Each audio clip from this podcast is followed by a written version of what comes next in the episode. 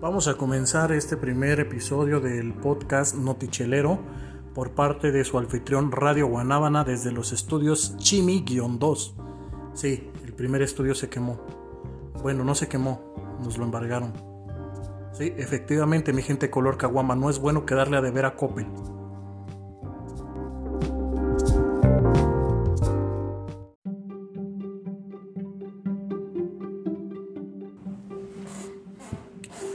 Vamos a un corte de transmisión por parte del servicio de Radio Guanábana en el 106.9 de JPG a 100.000 watts de potencia. No mames, ¿a poco sí?